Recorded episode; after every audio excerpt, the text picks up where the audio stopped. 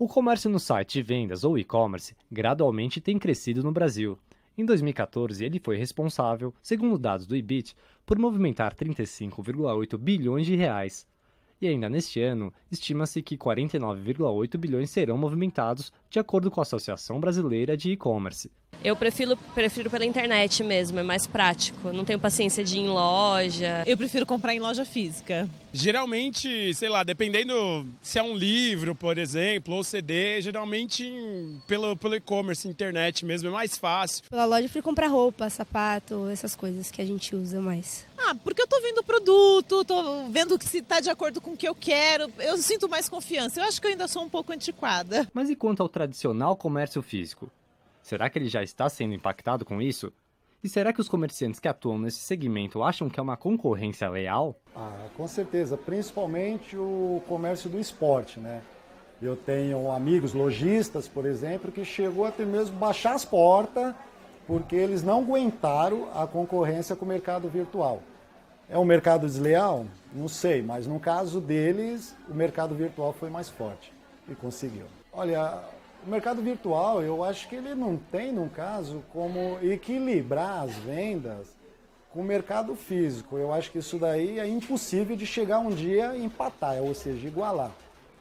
Mas se existir, se eles forem para cima e tentar fazer, eu acho que para nós, como mercado físico, em partes vai ser até melhor. Eu acho que aquele que fizer um melhor trabalho e disponibilizar de melhores produtos, melhor mercadoria e principalmente melhor preço, eu acho que é o que vai sair na frente. Então, eu acho que a concorrência é sempre justa e tem que existir. Gisele, especialista em direito digital, explica que são pouquíssimas as leis e normas que se diferenciam entre esses dois tipos de comércio. Na realidade, todo o nosso ordenamento jurídico é, que é aplicado ao comércio que ocorre no mundo real, digamos, ele também é aplicável às relações comerciais que ocorrem na internet. Então, o Código de Defesa do Consumidor, o Código Civil, o Código Penal, todo o nosso ordenamento jurídico é, do mundo real também se enquadra nas práticas comerciais online. Uma outra questão é, que, apesar também de estar definida no Código de Defesa do Consumidor, mas causa confusão na prática, é em relação à devolução de mercadoria e desistência de compra. Um exemplo, no Código de Defesa do Consumidor, nós temos que é, toda vez que se faz uma compra online, o prazo para desistência dessa compra é de sete dias, a contar do recebimento da mercadoria. E para compras no local físico, né, dentro do estabelecimento físico, esse prazo é de 30 dias. Então, há uma disparidade. Quanto à fiscalização desses serviços na internet, é, eles estarão associados de acordo com os órgãos responsáveis pela atuação deles no mercado. Né?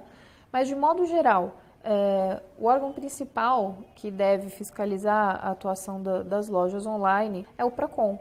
Então, o PROCON dos municípios é responsável é, por não só fiscalizar esses serviços é, de comércio eletrônico, mas também por intermediar é, esses conflitos que eventualmente surjam. Milton tinha uma loja de canetas e a economia gerada com o comércio eletrônico fez com que ele migrasse para a plataforma digital. A necessidade de abandonar a loja física, no meu ponto de vista, primeiramente, custo alto.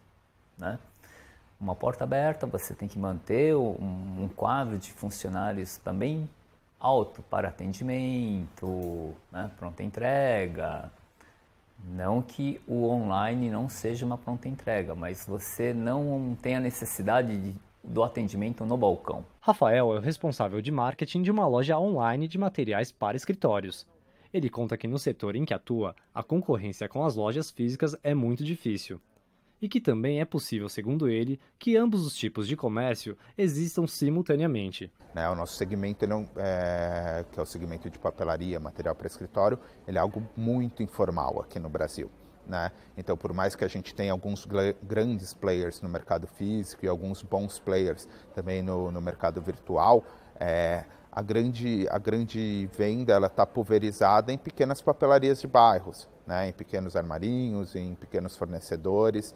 É, então tem, tem muito dessa, dessa cultura que é difícil para a gente competir. Talvez uma particularidade que não é só do e-commerce, mas que muitos e-commerces passam, é, é a parte do ICMS, né? Porque você está fazendo a venda, né? A maioria das vendas, principalmente quando, quando diz respeito a uma venda feita para um consumidor final ou para uma pessoa jurídica que não é contribuinte do ICMS, é, você recolhe o ICMS do estado né, em que o e-commerce opera. Né? Mas no caso de você fazer uma venda para uma empresa que também é contribuinte do ICMS, aí você tem que recolher do estado da empresa. Né? Então talvez essa seja uma das poucas particularidades que quem trabalha com e-commerce tem que ficar atento. Então experimenta, faz uma compra, vê como é esse processo, vê se ele te satisfaz. É, eu não vejo o e-commerce matando né, a venda física ou matando a venda pelo telefone. Né? Todos eles têm que coexistir da melhor maneira.